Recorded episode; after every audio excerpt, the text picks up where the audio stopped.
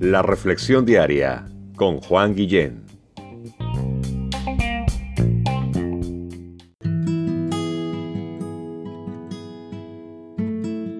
Hola, ¿cómo estás? Yo estoy bien, gracias. ¿Cómo estás? ¿Cómo estamos? Eh, ¿Cómo estamos con eh, la segunda medida más importante, dicen los expertos, para erradicar, para eliminar de nuestro entorno el coronavirus, que es lavarse las manos. ¿Cómo estamos con esto? Eh, te cuento, escuchaba una persona que dijo hay que lavarse las manos por por lo menos 20 minutos.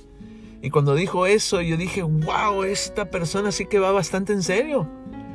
Y al ratito dijo, perdónenme, perdónenme, por favor. Este, no, no eran 20 minutos, eran 20 segundos, ¿no? Y yo así, ok. eso, eso es menos alarmante, ¿no? Pero igual estamos listos para hacer las recomendaciones que nos den por nuestra seguridad y salubridad y, para eliminar este coronavirus de una vez y por todas. Entonces me ponía a pensar en ustedes y pensaba qué tanto estamos eh, poniendo en práctica esta, esta ordenanza de lavarnos las manos por por lo menos 20 segundos. Eh, eh, creo que debemos de hacerlo y, nuevamente ser de ejemplo a los demás. Em, te cuento también que yo personalmente, pues eh, desde muy joven aprendí la importancia de lavarse las manos y lo tengo tan presente que me lavo las manos siempre, todo el tiempo, así que esta medida no cayó, o más bien cayó como anillo al dedo, ¿no? Este, porque lo, hacemos desde hace ya un buen tiempo y, creo yo que también hemos evitado enfermarnos eh, eh, en, en haber practicado esto, ¿no? Que es muy saludable y bueno.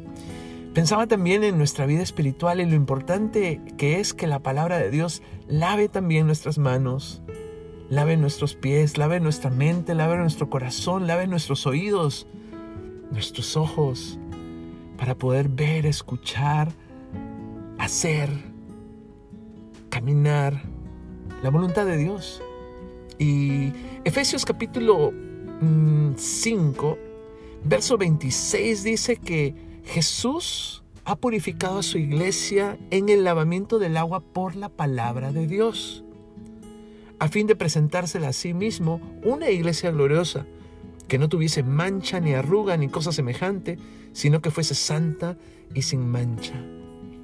Dios quiere que nuestra vida sea lavada por su palabra. ¿Y qué tal que me acompañas a, a, lavarnos las manos en estos momentos, espiritualmente hablando? Vamos a los versos que nos tocan eh, en nuestra meditación el día de hoy, 1 Corintios capítulo 15, versos 11 al 21.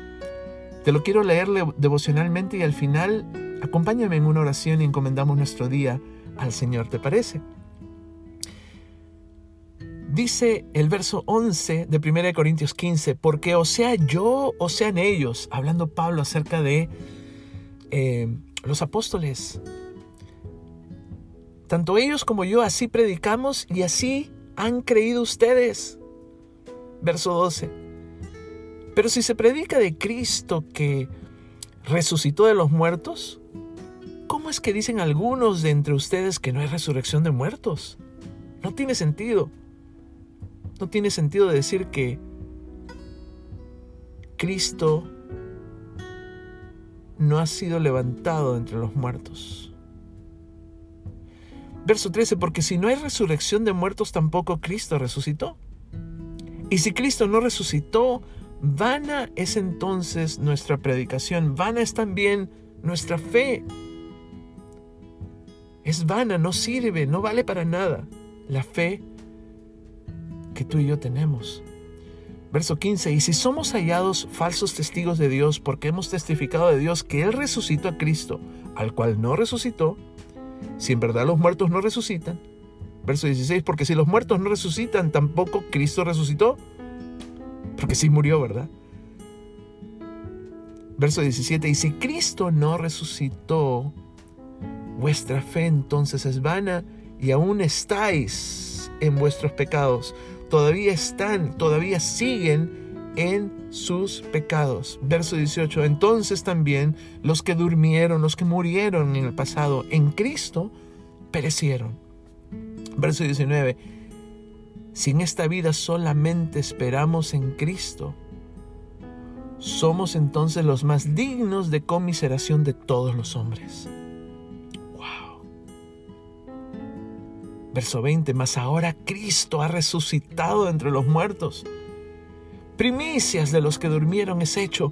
Jesús ha sido levantado entre los muertos. Esa es la verdad, esa es la realidad. Y ha sido primicia, ha sido el primer fruto de la cosecha en cuanto a la resurrección de entre los muertos. Verso 21. Porque por cuanto la muerte entró por un hombre, Adán, también por un hombre entró la resurrección de los muertos, Jesús. ¿Qué te parece si me acompañas a orar? A dirigir nuestras palabras a Dios, Padre, en el nombre de Jesús.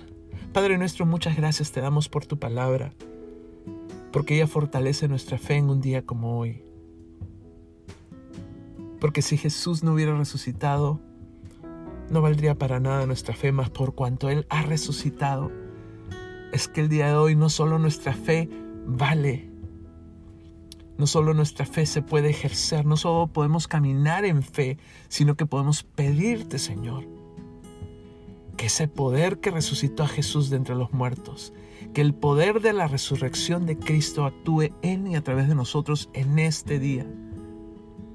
Padre, donde quiera que estemos, dirige nuestras vidas. Permítenos entender y hacer tu voluntad. Y que en el poder de Jesús que resucitó a Cristo de entre los muertos, en el poder de Dios Padre que resucitó a Jesús de entre los muertos, en este día, oh Dios, podamos salir adelante, podamos ayudar a otros, podamos guiar a otros a tener la esperanza y la fe que tenemos en este día. Hacemos esta oración en el precioso nombre de nuestro amado Señor y Salvador Jesús. Amén.